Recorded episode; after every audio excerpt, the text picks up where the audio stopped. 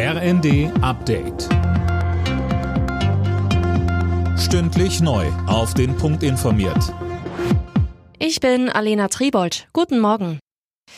Wie will die Ampelkoalition die Menschen in Deutschland wegen der hohen Preise aktuell weiter entlasten? Manuel Anhut, das werden wir wohl erst am Vormittag erfahren. Dann will Kanzler Scholz nach den Beratungen der Koalitionsspitzen vor die Presse treten. Noch immer wird im Berliner Kanzleramt über ein drittes Entlastungspaket verhandelt und das schon seit gestern Mittag.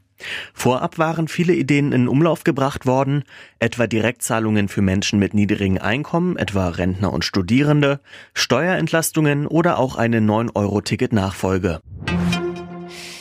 Das von russischen Truppen besetzte Atomkraftwerk Saporischia in der Südukraine ist wieder vom Netz genommen worden. Das hat die internationale Atomenergiebehörde mitgeteilt.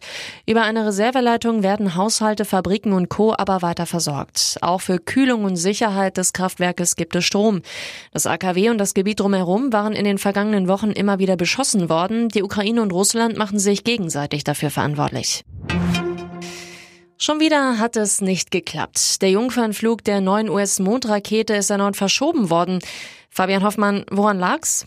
Wenige Stunden vor dem Start der Artemis 1 Mission, also der unbemannten Rakete, war ein Treibstoffleck aufgetaucht und das haben die Experten so kurz vor dem geplanten Liftoff nicht mehr in den Griff bekommen. Das ist ein bisschen wie am Montag, da war der Start ein erstes Mal wegen technischer Probleme abgeblasen worden. Bevor ein neuer Termin festgelegt wird, müssen die NASA-Techniker nun erstmal alle Daten auswerten und das Problem beheben.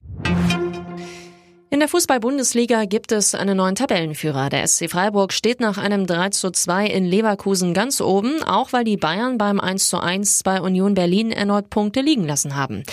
Die weiteren Ergebnisse Frankfurt-Leipzig 4 zu 0, Wolfsburg-Köln 2 zu 4, Stuttgart-Schalke 1 zu 1 und Bochum-Bremen 0 zu 2.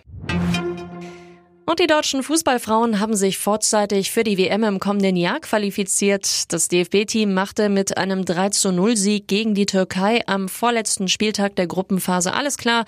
Ausgetragen wird das Turnier in Australien und Neuseeland. Alle Nachrichten auf rnd.de